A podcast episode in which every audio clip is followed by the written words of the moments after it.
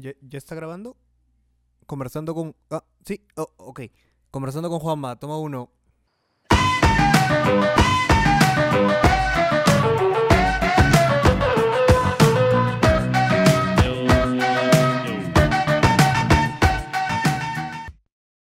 ¿Qué tal? ¿Cómo, cómo estás? ¿Cómo ha estado tu, tu, tu semana? Bien. El invierno, bueno, todavía no es oficialmente el invierno, pero me gusta. Lima me gusta así. Qué loco. ¿Cómo, cómo, cómo, fue este, eh, ese, ese momento cu- cuando te fuiste a Lima? Estuve escuchando un par de entrevistas y, y el, y el stand-up también que hiciste como que Lima de esfuerzo, si no me equivoco, que fue como hace un par de años. Este, más, más o menos, ¿cómo, cómo fue ese, ese proceso tuyo de, de, de tomar la, la decisión? Bueno, si, si no entrando tanto a Lima, de, de, tú, tú estudias, eh, vivías en Cusco y también me, este, hace rato me estabas contando que te fuiste a Arequipa a estudiar a, eh, y vivías por Vallecito. ¿Cómo, ¿Cómo fue ese proceso tuyo y así como cómo así te fuiste encontrando poco a poco con el stand-up? Claro, además, yo no vivía en Cusco, o sea, vivía en Cusco, departamento, pero vivía en una comunidad campesina. O sea, Ajá. y al costado de mi comunidad campesina, donde llegó un colegio mejor, no sé qué, estudié ahí, y se entiende que en las comunidades campesinas no hay universidad. Entonces, el paso inmediato era mudarme a una ciudad grande. Y mi comunidad campesina estaba en el medio de entre Arequipa y Cusco, entonces tenía que elegir a dónde voy. Y a él, porque es- creo que, no sé, estaba más cerca. De, de alguna forma me, me gustó Arequipa, ¿no?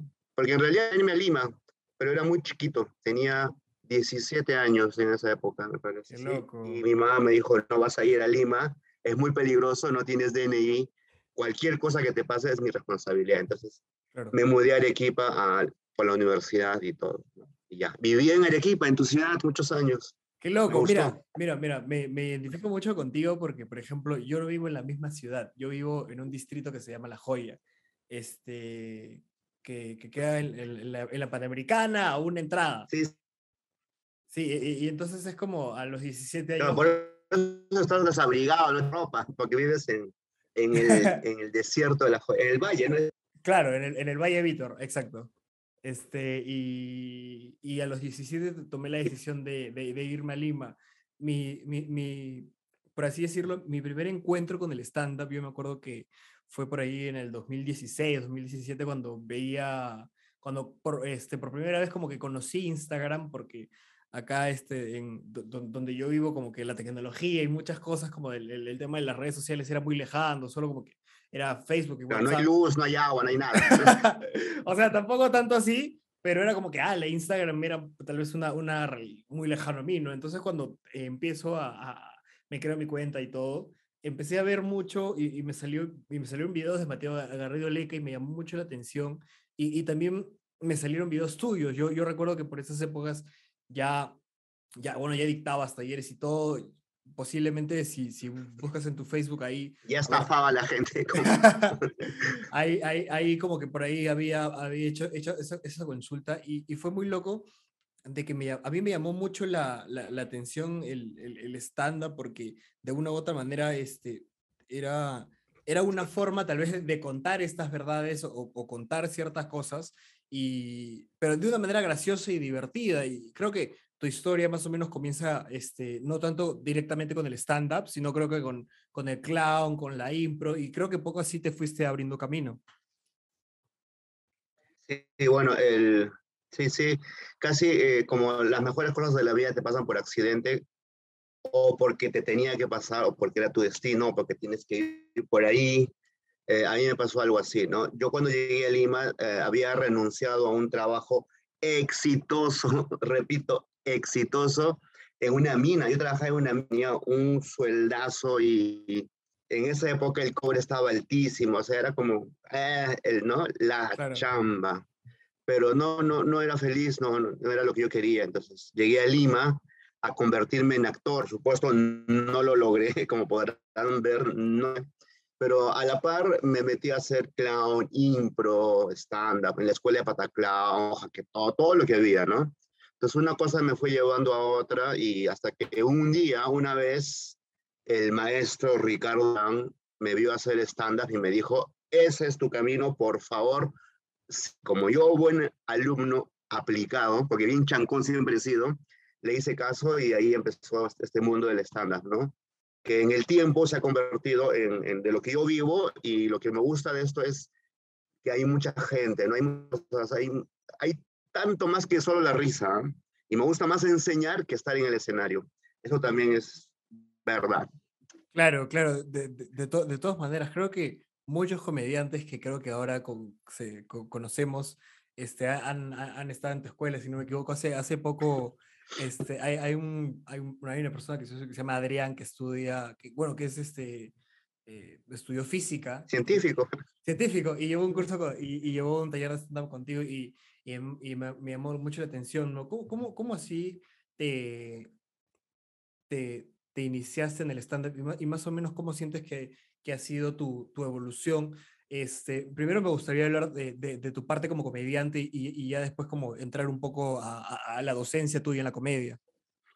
Claro, a ver, el 2007 me parece, sí, yo me fui a Buenos Aires, viví una temporada allá y también seguía estudiando, ¿no?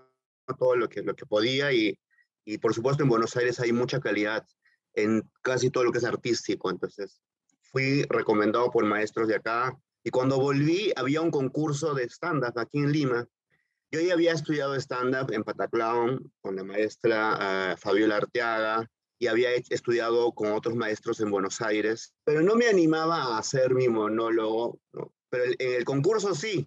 Sergio París, el gestor, el director de que todo, me dijo, no pierdes nada, o sea, ¿quién te conoce? Nadie. Bueno, tampoco me conoce nadie ahora, ¿no? Pero en ese momento me dio mucha seguridad que me dijo, oye, prueba tu chamba, o sea, si sabes, anda, hazlo. Y me lancé al concurso, no gané, pero me gustó mucho la experiencia. Y ese video que está en, en YouTube, que circula, es de esa época, ¿no? Y wow. es del 2008, imagínate cuántos años han pasado. Entonces, hice eso el 2008, de ahí no hice nada. En 2011, el Club de la Comedia eh, me convoca para formar el Club de la Comedia en versión peruana. Eh, y desde el 2011 oficialmente me subo a los escenarios con el Club de la Comedia, en Cocodrilo, en La Plaza, en giras, todo lo que correspondía, ¿no? La pandemia ha hecho que haga una pausa como corte, pero siempre de la mano del Club de la Comedia, de donde yo chambeo, eh, eso. Eh, sí, ahí, ahí me subido, hemos hecho cosas chéveres, hemos llenado teatros, eh, bueno, Cocodrilo siempre lleno, ha habido giras, ¿no? Es ahí, ahí, ahí. Pero debo confesar también que contenidos no han sido como, ¿no? Extraordinarios o cada mes hago un monólogo nuevo, no. Eh, más o menos ese monólogo del 2008, Confesiones, va dándose como reciclados, ¿no? Taca, taca, taca, taca, hasta el 2017. Imagínate cada vez que el presentador preguntaba al público, ¿cuánta gente de acá es? Primer 30% de la gente nueva. Siempre teníamos gente nueva, ¿no? Eso. Creo que eso no debí decirlo, lo de mi monólogo reciclado, creo, no sé.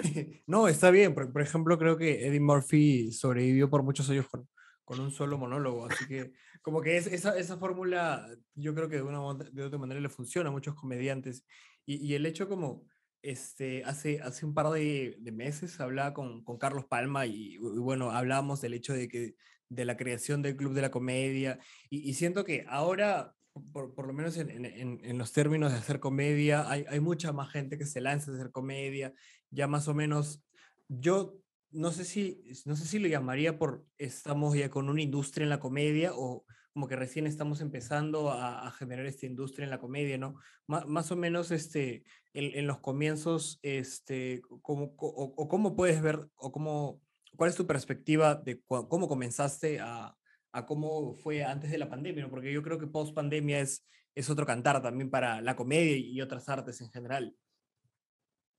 Sí, no, o sea, el Club de la Comedia, como ya sabes, me imagino que Carlos Palma te habló de eso, es una franquicia, claro. es una empresa, es un corporativo, ¿no? Hay gente detrás, hay mucho dinero, eh, y agradezco que me hayan convocado y agradezco que haya chambeado ahí y todo lo que representa también, ¿no? Es muy, muy chévere y por supuesto somos amigos, es un gran grupo de, de gente y todos amamos el stand-up y todo, ¿no? A la par que hacía eso, eh, el, subirme al escenario, respaldado o en realidad abrazado por el Club de la Comedia. Yo ya dictaba stand-up comedy y ya había, antes de la pandemia, eh, había hecho cosas. El primer de stand-up comedy lo hice porque necesitaba dinero, ¿sabes? Estaba en quiebra, había hecho una obra de teatro experimentiva, ¿no? Denso, profundo, con mensaje. Habíamos invertido mucho dinero. Digo, habemos porque era un equipo. No ganamos nada, perdimos 13 mil soles, creo, no sé, mucho dinero. Entonces, eh, mi productora dice, hay que hacer algo para conseguir dinero, si no nos vamos a morir de hambre. Y se me ocurrió a mí el post el, del taller a redes sociales y en dos horas se llenó un grupo de 20 personas. Entonces fue como para mí, ¿no? Que había mucha gente interesada de aprender la técnica de hacer stand-up y es muy chévere. Wow, qué loco. ¿Cómo, cómo este... Ay, ay, perdón, se fue. se tapó, estoy con un post-it. Ya dime.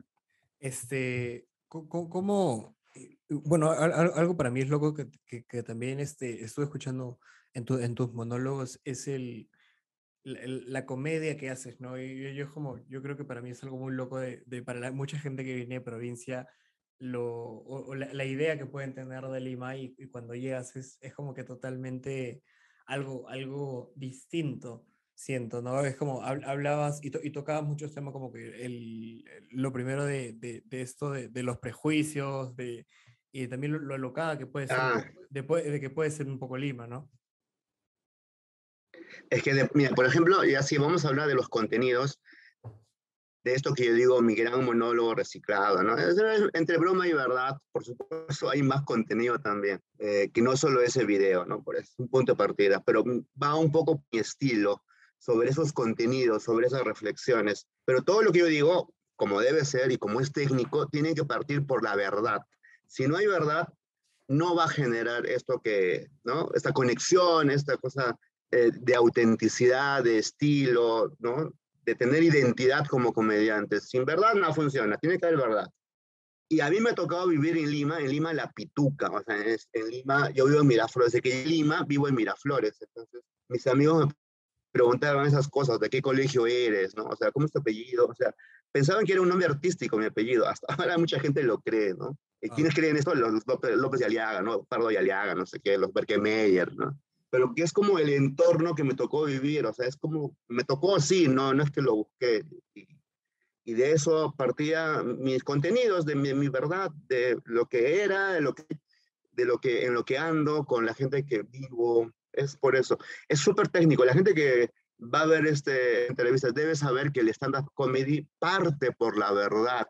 Si no hay verdad, es muy importante tu verdad, ¿no? No solo me refiero a lo anecdótico, a la experiencia, también a tu verdad como opinión, tu punto de vista, ¿no?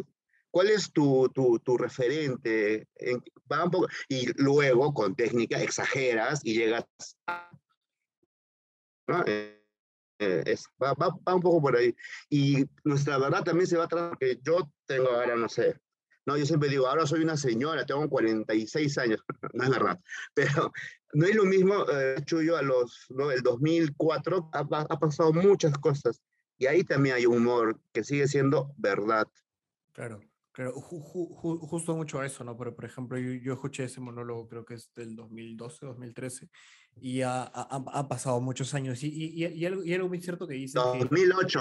2008, wow. Este, y, y, algo, y algo muy cierto que dices, y, y, y me, lo, me, lo, contaba Carolina Santisteban, que es como si tú no tienes nada que, que decir, o como que si tú no quieres contar una historia, si tú no quieres contar una verdad que te ha pasado, como que muy, muy difícil se te va a hacer como que hacer stand-up y que la gente conecte contigo, porque creo que es, el, el partir con algo personal es, es, es creo que es, es una cosa de la que uno debe hacer como que obligatoriamente, ¿no? Por ejemplo, a veces a mí me, me, armaba algunos monólogos que no iban tanto con, con lo que yo estaba viviendo, como que dije, o como que yo veía algunos shows de comedia que decían, wow, usan este tipo de humor, que, que es como que por yo, yo, yo lo veía como que, wow, muy negro, como que la gente va a decir como que, por así decirlo, wow, qué fuerte, ¿no? Pero dije, Pero de ahí me ponía a ver eso con lo que yo estaba viviendo y, decía como,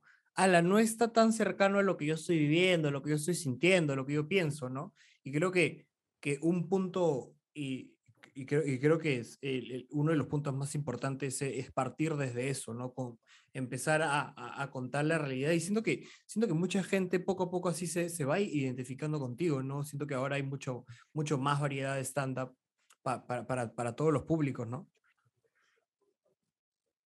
Tal cual, ¿sabes? que estamos empezando a imagen de lo que se viene. Pero yo, partiendo por lo que estás comentando, que más que una pregunta es un comentario, es sí es importante la técnica, sí es importante tu verdad y sí es importante eh, yo lo que yo a lo que yo llamo tu paz.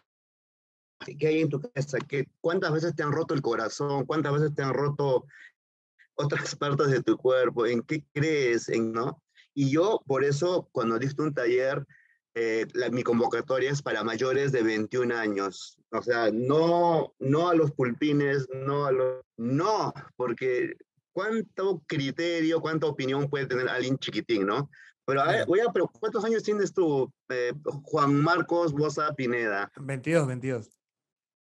Estás a un año casi, ¿ah? mira, has empezado a ser a los 16, o sea, eres un, eh, un atrevido, por decir algo. Igual está escrito en piedra nada, pero sí la gente que se ha metido a mi taller, por ahí ha habido excepciones, dos, tres de 20, ¿no? 20, 19 y le han luchado o directamente han fracasado, o sea, se han ido, han botado su plata, pero los que han logrado cosas chéveres, por ejemplo, Mateo, ¿no? Que entró chiquito, o no sé, Diego Rivera, por ahí, ¿no? No, la, han luchado, les ha costado más porque no tienen eh, la experiencia de vida, ¿no? Que lo que te da es son una vida salvaje a los, años son otra cosa, ¿no? Otro peso, otra situación. Pero como digo, no, no es absoluta esta regla, ¿no? Elijo chambear con gente mayores de 21, de con pasado. Claro, de, de, de, de todas maneras, yo, yo, yo, creo que, yo creo que por eso, por, por, por, por lo menos ahora este, me he puesto mucho a pensar en el hecho de como, por, ejemplo, yo ahorita le he dado un, un stand-by al esto del stand justo, justo por ese motivo, había pensado mucho como que, este, muy, muy independiente a, las cosas que yo, que yo quisiera contar o que yo quisiera, yo digo, siento que me falta como que un poco más de, de vivir, ¿no? O sea, y, y ahorita estoy como que comenzando con ese proceso de, de, de, por así decirlo, eh, eh, tener ese tipo de experiencias. Yo creo que cada, cada, cada, eh, a mí me gusta mucho leer, ver, películas, creo que tú también compartes ese, lado cinéfilo, por ahí, por ahí lo había visto, de... Yo lo que hago generalmente es descargar... miedo, sabes todo. ah, es, este... Y, y, y, y, por, y, por, eso, y por eso digo... sí, sí, sí, yo... Claro, o sea, no, no, no te escucho, estás perdido. Perdón, perdón. Es, ah, el, internet, el internet es un poquito lento. O sea, que, que como que por ese lado dije, creo que necesito aún, o sea, todavía buscar o encontrar más experiencias o, o, cuajarme un poco más con conmigo mismo, ¿no? Yo siento que, este, y, y, y definitivamente creo que este, lo, lo vi en un par de videos que normalmente a veces Sí, o sea, sí, sí, no, ¿ah? sí, no. porque, por, ejemplo, ahorita he dicho lo que he dicho y está denso, pero, o sea, a lo que voy es, si tú eres chivolo, por ejemplo, quien quiera que sus contenidos tienen que ir desde ahí, desde, desde su verdad de chivolo, ¿no? De, de, lo que tenga que ser. Pero casi siempre pasa, no siempre es así, que hay pretensión. O sea, uno cuando es joven es pretencioso. Claro, claro. Y la pretensión no, pues ¿Qué, ¿qué, vas a profundizar? No sé, años. Alguien de cuarenta y tantos años le han roto toda la vida y de repente está en una transformación absoluta y casi salva de algo. tiene que ver con lo que estamos hablando al inicio, con la verdad.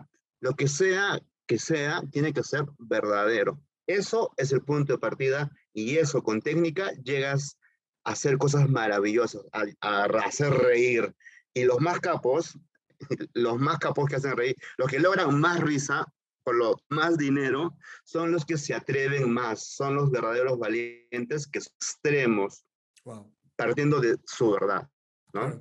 Claro, no, justo... Súper simple parece, ¿no? Pero a ver, hazlo. Claro, es, e, es complejo. justo, justo quería entrar con eso, de que, ¿por qué te decía de que se, sentía que mi stand-up no era tan real?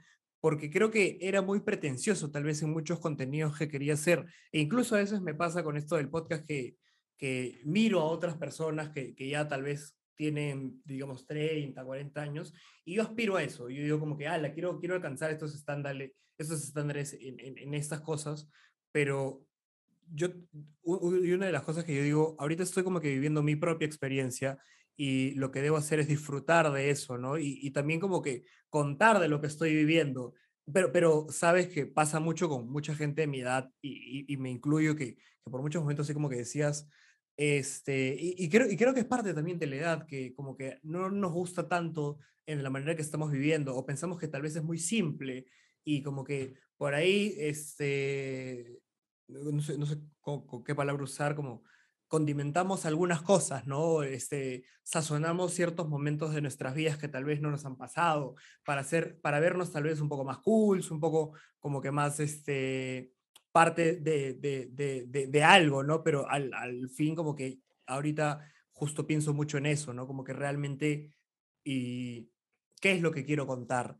Y, y yo, este, haciéndome este, este examen, digo como, bueno, por lo, por lo menos este, lo, lo, lo, que yo, lo que a mí me gustaría contar, siento que todavía este, prefiero estudiarlo un poco más, prefiero como que vivir, a ver cómo, cómo me va la vida, ¿no?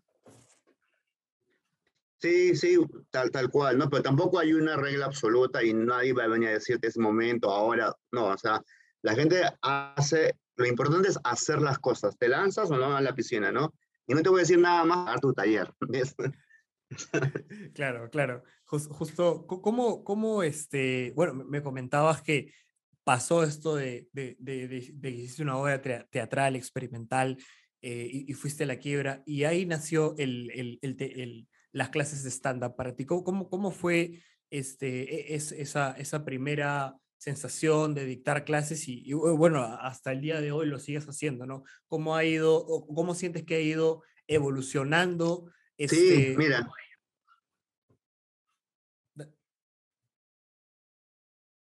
Dale, dale. Ah, yo ya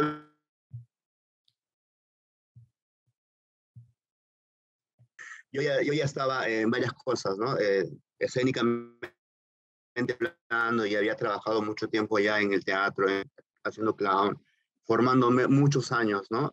Antes de dictar mi primera clase de stand-up comedy, yo había pasado a ver que 2011, 2004, o sea, como ocho años de formación, no solo en Lima, sino en todo lo que podía, ¿no? En Bogotá, en Buenos Aires, en, fin, en festival. Pero no me, no me atrevía a dictar un curso.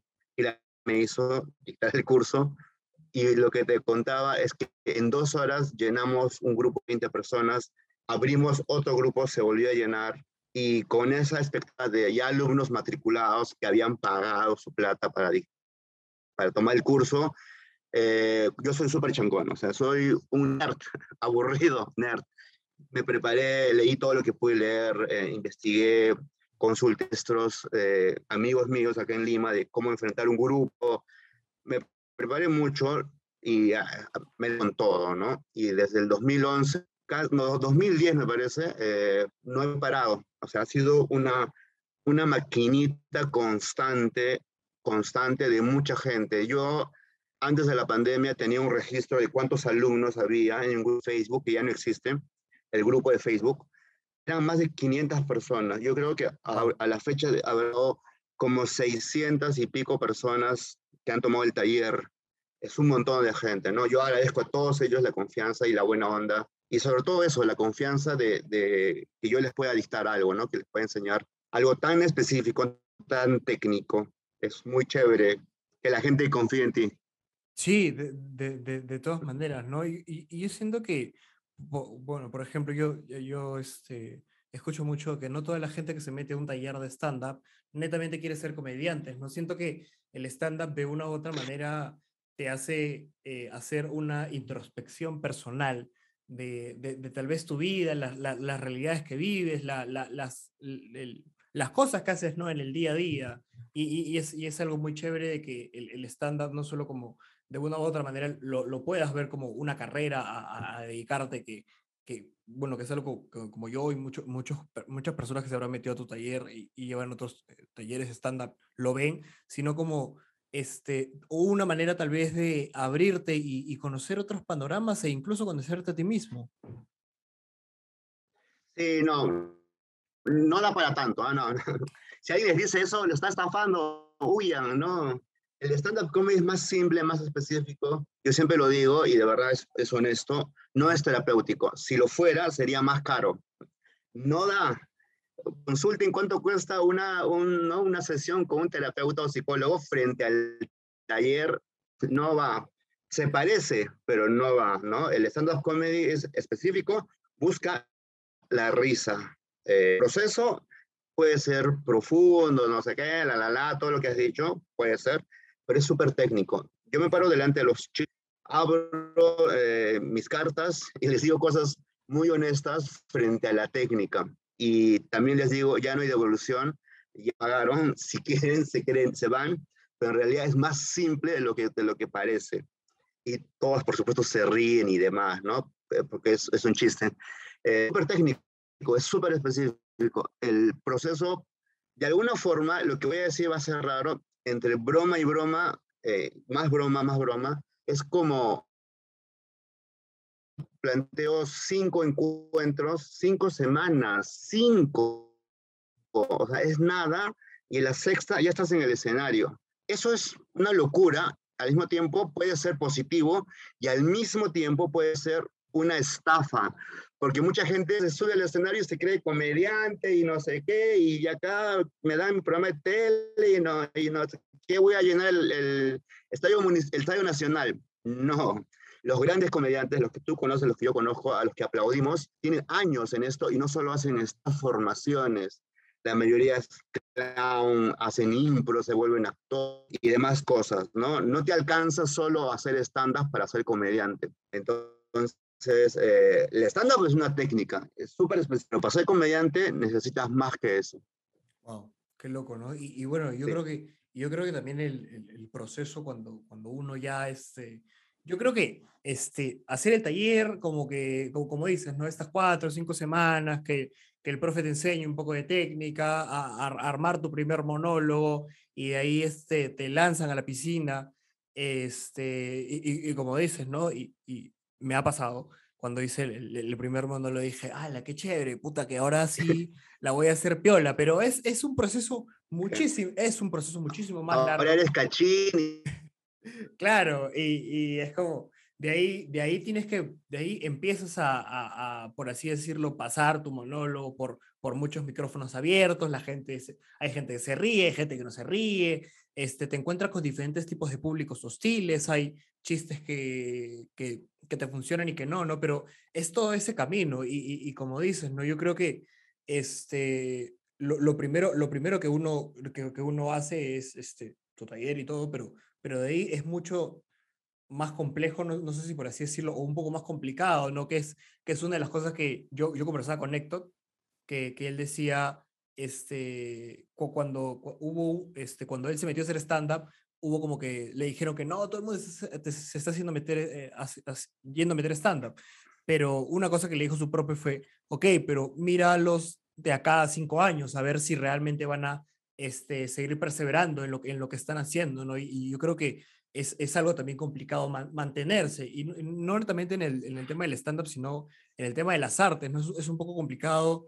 Y en Perú, ahora siento que hay un poco más de mercado para muchas cosas, pero, pero es, es todo ese camino por el, el, comediante o el artista tiene que pasar. Mira, la palabra clave para esto, para ser un gran comediante, es dar el paso siguiente, es profesionalizarte. Y esa palabra es gigante, como en cualquier oficio, cualquier profesión, tienes que dar ese paso, ¿no? De ser profesional. ¿Qué significa? No lo voy a decir porque no han pagado, pero es, otra situación, ¿no? Eh, eso. Y hay algo que voy a repetir del maestro Guillermo Celsi, es un maestro argentino que enseña stand-up. Él decía, ¿sabes cuándo te vas a llamar comediante? ¿Cuándo te vas a autodenominar comediante? Cuando hagas tu unipersonal y la gente pague por ti. No en las ruletas, no en los micros abiertos. Eso es entrenamiento, eso es una estafa. o sea, es, es, un chiste, no, no, no es tal cual. Pero cuando tengas un nombre y cuando la gente pague por ti y hayas llenado varios teatros, parece la palabra comediante. No te pongas el título antes. Estoy citando al maestro Guillermo Celsin, ¿no? Y me pareció muy importante la responsabilidad del tigre, de, ¿no? O sea, no, ahora tú en Lima tiras una piedra y aparecen 100 come Igual, o sea, cada uno hace lo que quiere y cada uno vive por donde quiere, ¿no? Pero sí, yo les comparto esa reflexión a los chicos que confían en mi taller y les digo, oye, si quieren el título, chambeas, hagan micros, vuelen, abran temporada, shows, en un año, dos, ahí será. Y yo diré, bien, lo aplaudiré, ¿no? Porque de eso se trata, de seguir avanzando. Claro, qué, qué, qué loco y, y, y, creo que no netamente pasa mucho, este, no, no, no creo que no solo pasa con, con los comediantes, sino pasa con, con muchas personas que, que, que, se dedican al arte en general. Yo, yo creo que, y, y, y, creo que me acabas de dar un golpe muy fuerte porque en, en, en, el, en el camino este de, de, del, del que estoy llevando, que son los podcasts y, y bueno, e, este, espero retomar el, retomar el stand-up. Es, es, algo muy loco de que la parte del ego, la parte de como que este, ya empieces a, digamos, a, a que la gente te, te, empiece a ver o, o, o, que empiecen a, en el caso de, hablando netamente del stand-up, como digamos que has participado en 20 micros abiertos y, y como que la, la, gente le vacila tu contenido, esto y lo otro. Yo creo que a veces puede pasarnos el hecho de, de ya sentirnos como que como que ya alcanzamos un, cierto nivel de estatus. Yo, yo este, en una entrevista que escuché a, un al guitarrista de los Beatles, le, le, preguntaban si él aún se sentía nervioso, como que a, cuando, se sentía, cuando se subía a los escenarios, ¿no? Y es como que un tema, y, y él, decía que sí, ¿no? Y, y, es como, estamos hablando de una persona que ha subido un montón de veces, y el tema de, yo creo que a veces como que nos pasa de que sentimos que ya lo sabemos todo, o como que ya estamos listos para y que me merecemos ciertas cosas, ¿no? Y yo creo que es, es a veces este, ese trabajo arduo por el que, por el que uno pasa, ¿no? Por ejemplo, habla, hablando con Mateo, él, él comenzó eh, a hacer stand-up, si no me equivoco, desde el 2013, 2012, y yo recién como que lo empecé a ver por 2016, o sea, han tenido que pasar por este, etapas muy, muy largas. Y el primer monólogo de Mateo Teo no daba risa. wow. y él estuvo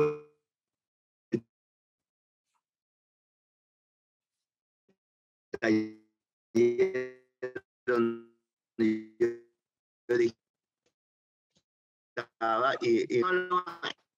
no, no haya sido un bache o un freno para lo convertido. Si tú quieres, hazlo chambea, chambea. Claro, claro, de, de, de, de todas maneras. ¿no? Qué loco. ¿Cómo, cómo, cómo sientes que, que es tu, o, o, cuál es el, el, el panorama que, que, tú tienes este, acerca del stand-up que hay ahora en Perú? A, a, como e, era tal vez antes o, o, o sientes que ha, ha, ha, habido un cambio como que para bien o, o, sientes que aún nos falta aprender un poco más y adentrarnos más en, esto de, de, como, de como tú hiciste, ¿no? Este, no solo como entrar, eh, eh, buscar algo gracioso, sino como meterte también mucho más en la técnica, ¿no? Siento que en, muchas cosas que, que, que, uno hace, por, por ejemplo, en, a mí me gusta mucho tocar guitarra y es como que siempre me dicen, la técnica es lo más importante este, para aprender en un, en un, instrumento, ¿no? Entonces, en, la comedia también, cuando, cuando yo un par de talleres me dijeron, siempre nos, nos hablan de la técnica para, y lo, lo, lo, demás es como va a fluir, pero primero siempre tengan en, en cuenta esto, ¿no? ¿Cómo, ¿Cómo, ves el panorama del, del stand-up acá en el Perú ah, en, en, estos momentos? Mira, el stand-up comedy en Perú ha crecido, nadie lo puede negar, o sea, hay más shows. Antes de la pandemia había, no estoy exagerando, 30 shows a 40 shows por semana, o sea, era muy bueno, pero igual seguía siendo chiquito para la inmensa ciudad que es Lima. Y estoy hablando solo de Lima. ¿eh? Eh, mi experiencia frente en otros países, por ejemplo, Buenos Aires, que es una ciudad mucho más grande, tiene más habitantes y es una ciudad más cultural, frente a ellos, si nos comparamos en la región, estamos en dos, ellos van por ocho, diez. frente a, la meta que sería 20 Nueva York. O sea, es como, estamos en pañales, estamos en pañales, a pesar de que está, está empezando la movida muy chévere. Lo que falta, y digo lo que falta, y mis aplausos para los productores. Necesitamos más productores, más Luchos Molina, más eh, de, no sé cómo se llama, la de Rock and Pez, eh, más Andy más Club de la Comedia, más, necesitamos más para que los que no están en escenario puedan hacer una movida mucho más interesante, más profesional y siga creciendo, ¿no? Es muy importante el productor en el mundo del stand-up y los pocos que hay, eh, mi primero agradecimiento porque hacen que crezca la movida y segundo, palma por la chambaza que hay que hacer. Es muy, muy, muy valioso lo que hacen. Frente a los contenidos de stand-up comedy, como en toda ciudad, hay de todo para todos. Y de verdad, no hay que juzgar los contenidos porque un chiste más o menos valor. O sea, si da risa es un chiste. Y ya no voy a juzgar el... No, no, no, no. Solo voy a juzgar si me da risa. Si me da risa, si no, no es stand-up. Así de simple. No me importa de qué. Wow. Claro, y, y, justo, y justo quería tocar, tocar, tocar ese tema porque la, la semana pasada estuve, estaba estudiando, este, eh, estaba viendo un video de Gloria Rodríguez que tiene un, un segmento de, de, comedia en serio y, y, hablaba sobre la cultura de cancelación, ¿no? Y creo que por, por, por, la, por, las, por las movidas que hay como que este, en la ciudad y, o, o, por los, por los diversos movimientos que hay ahora, ¿no? O sea, siento que mucho se va al, tema de, de, cancelar o como que querer anular a, a, esta persona del plano, ¿no? Y, creo que, y creo que la, la, palabra cancelar es, es, es una, es, es, una palabra muy fuerte. Creo que tal vez no entramos mucho en cuenta de cómo, cuánto puede afectar la vida de un comediante o de un artista de, de, de este calibre. Yo, yo creo que al, al, final, como tú dices, ¿no? O sea, si no te dio risa, este, uno no, no puede ser, o sea, no, no es el, el, tipo de stand-up que, que, que, a ti te guste y, y, y, también como que también ver, ver como que qué cosas este, tenemos para mejorar acá en Perú respecto al stand-up. Mira, sobre, a ver, sobre los contenidos que tiene que ver con tu pregunta sobre la cancelación, sobre lo que vayas a hacer sobre tu chiste. O sea, el comediante debería de estar preparado, los que quieren ser famosos, tienen que estar preparados y tienen que tener su presupuesto aparte para llevar terapia, porque sí o sí los van a cancelar en algún momento. Tú quieres ser comediante, tú quieres tener contenidos habidos, hasta, prepárate, advertido estás. Eh, va, va, por ahí, ¿no? no puedes detener esa cultura, no podemos salir con esta bandera blanca, decir, gente te va a cancelar porque te va a cancelar. Y de verdad, asumir eso también es parte del profesionalismo, ¿no? Si no quieres eso, no hagas eso, no te subas a un escenario, no bloquea tus redes y vive eh, como en los 90, ¿no? Con tus vecinos, punto. Que también tus vecinos te pueden cancelar por decir algo. Es muy importante reconocer nuestra verdad, de qué somos, qué representamos y hacer chistes desde eso, nuestra verdad. Si tú tienes pensamientos reflexivos, si quieres cambiar el mundo, si tienes juicios, juicios en el sentido de, eh, ¿no? La sociedad, no sé qué, quieres transformar el planeta, tienes tu bandera activista, haz chistes desde ahí, haz chistes con esa verdad, la densa, revolucionaria, pero si no tienes eso, si eres frívolo, superficial, chacotero, no sabes ni quién es el presidente del Perú, también haz chistes desde ahí. Yo no voy a juzgar, yo, ah, para mí un chiste frívolo tiene el mismo valor que un chiste profundo, siempre y cuando sea honesto y sea chistoso. Si me da risa, yo voy a aplaudir. Si no me da risa, no voy a aplaudir. Es muy, para mí, eh, no, no, no juzgo un chiste por el contenido. Lo juzgo si me da risa o no me da risa.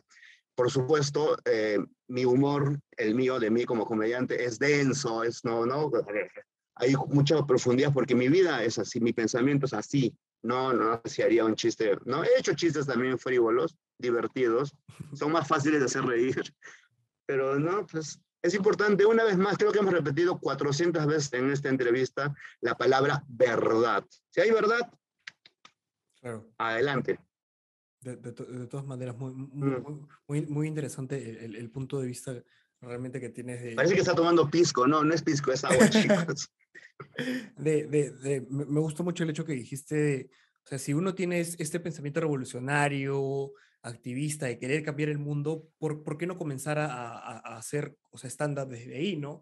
Y realmente la, la, persona que no... Pero que dé risa, que dé risa.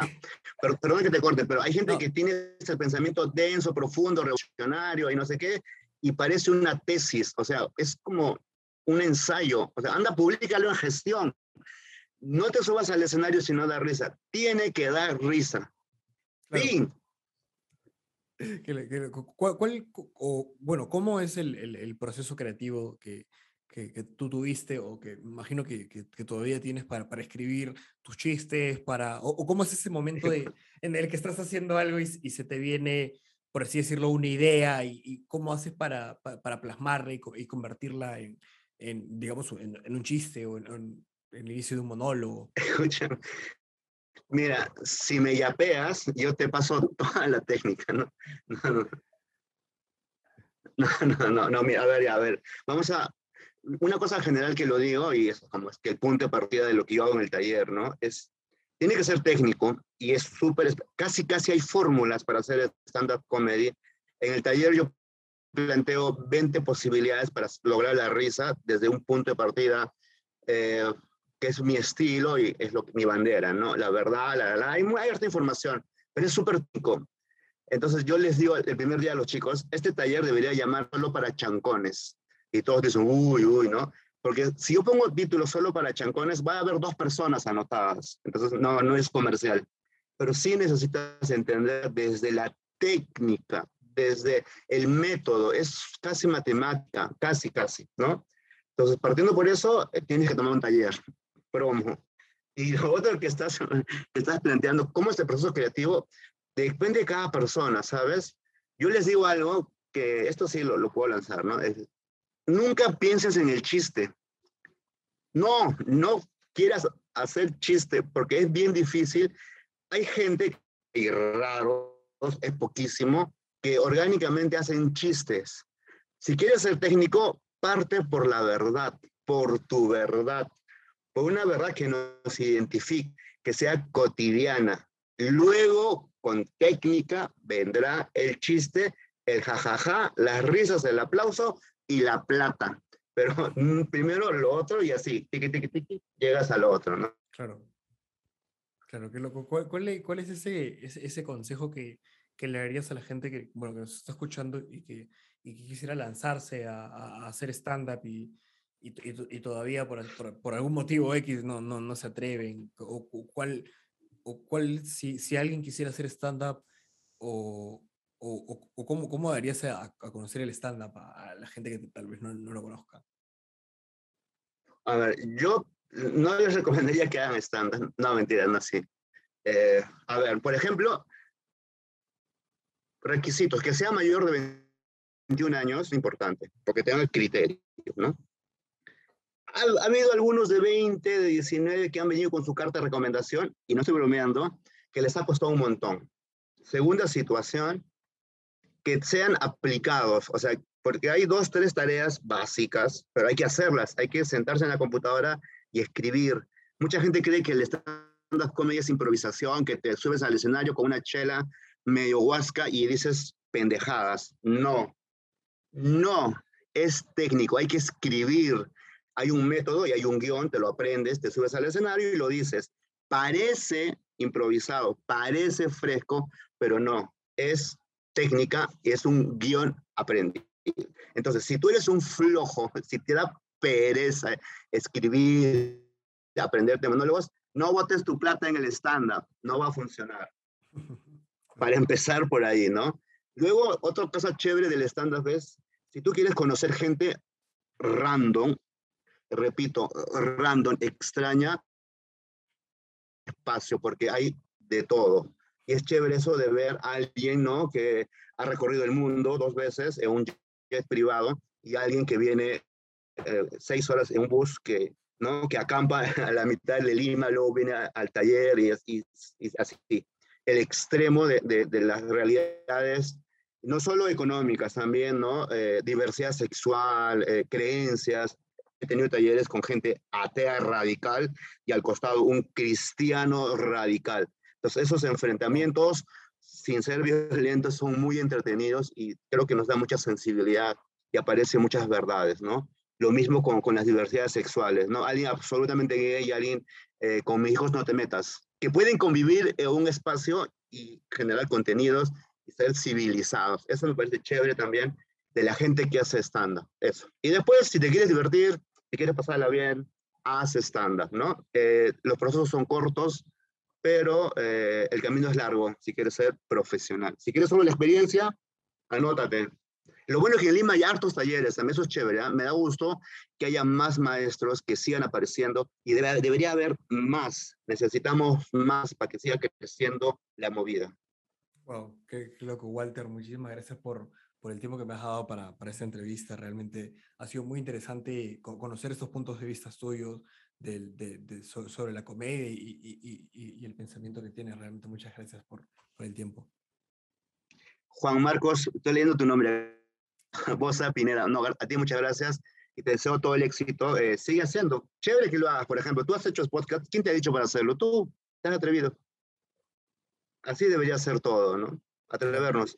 Nadie va a venir con una, nadie tiene un certificado o un, no hay una graduación para hacer nada. No tenemos cartón. Lo que tú has repetido toda la entrevista, el arte es, valentía absoluta, atreverse, que te vaya muy bien. Lade, muchas gracias.